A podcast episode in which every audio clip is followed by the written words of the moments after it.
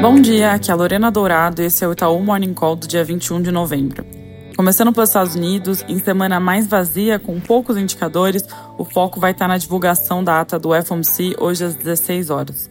A gente espera que a ata mencione o viés de aperto do Fed, isto é, que pode entregar uma alta adicional de juros caso o crescimento econômico ou o emprego continuarem resilientes, mas com um tom cauteloso, lembrando no balanço de riscos que o aperto das condições financeiras pede uma postura mais cuidadosa por parte do comitê. Indo para a China, ontem teve decisão de política monetária por lá, sem grandes emoções. O PBOC decidiu manter as taxas de 1 e 5 anos estáveis em 3,45% e 4,2%, respectivamente. Na Europa, dia mais importante da semana em termos de divulgações vai ser a quinta-feira, com PMI de novembro sendo divulgado e a ata do ICB também, ambos pela manhã. Quanto ao PMI, nós esperamos uma ligeira melhora, tanto na parte de manufatura como serviços, mas com os índices permanecendo em zona que indica a retração da atividade, ou seja, abaixo dos 50 pontos. E para a ata, nossa expectativa é de que o texto reforce o viés de juro alto por mais tempo. Para fechar internacional, nesse domingo, os nossos vizinhos argentinos foram às urnas votar pelo seu presidente no segundo turno. O economista Javier Milei, do partido Libertar Avança, foi eleito presidente por uma vantagem de mais de 11 pontos em relação ao seu oponente, Sérgio Massa, do União por la Pátria e atual ministro da Economia, o que acabou surpreendendo as pesquisas de intenção de voto, que apontavam para um resultado muito mais acirrado. Milley obteve 55,7% dos votos, contra 44,3% de Massa, uma virada em relação ao primeiro turno em que Massa havia ficado na frente da disputa.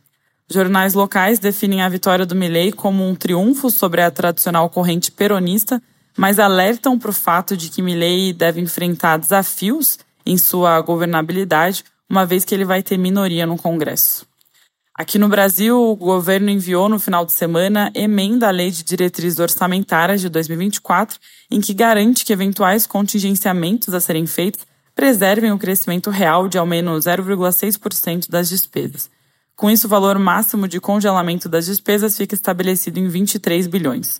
Em notícia do valor, esse montante mais limitado para contingenciamento e uma reunião com o ministro Haddad, Guido Mantega, Galípolo e Mercadante teriam convencido o presidente Lula a manter a meta fiscal de 24 inalterada. Passado esse tema, agora a equipe econômica pode focar na aprovação de medidas que aumentam a arrecadação, particularmente a medida que trata da subvenção de ICMS. Hoje tem reunião com líderes da Câmara justamente sobre o tema, porque ainda reside a dúvida se vai tramitar por projeto de lei ou por medida provisória. É, relembrando aqui, a principal diferença entre os dois é que o governo prefere a MP, porque tem força de lei desde a publicação do texto, que foi lá em 31 de agosto, e respeitando-se a noventena, já passaria a entrar em vigor em 1 de janeiro, o que ajudaria com fôlego extra de 35 bi para o governo em arrecadação nas contas deles ou 30 bi nas nossas contas. Já se o PL fosse aprovado, as mudanças nas regras de tributação passariam a valer somente a partir de 1 de abril, considerando o texto sendo aprovado ainda esse ano, o que diminuiria esse impacto esperado de arrecadação em cerca de 9 bilhões. Ainda sobre o tema de medidas de arrecadação, o PL que muda a tributação dos fundos offshore exclusivos pode ser analisado hoje pela CAI do Senado. O relator da proposta, o senador Alessandro Vieira, em seu parecer, não fez grandes modificações no texto que veio da Câmara dos Deputados para facilitar a votação no Senado.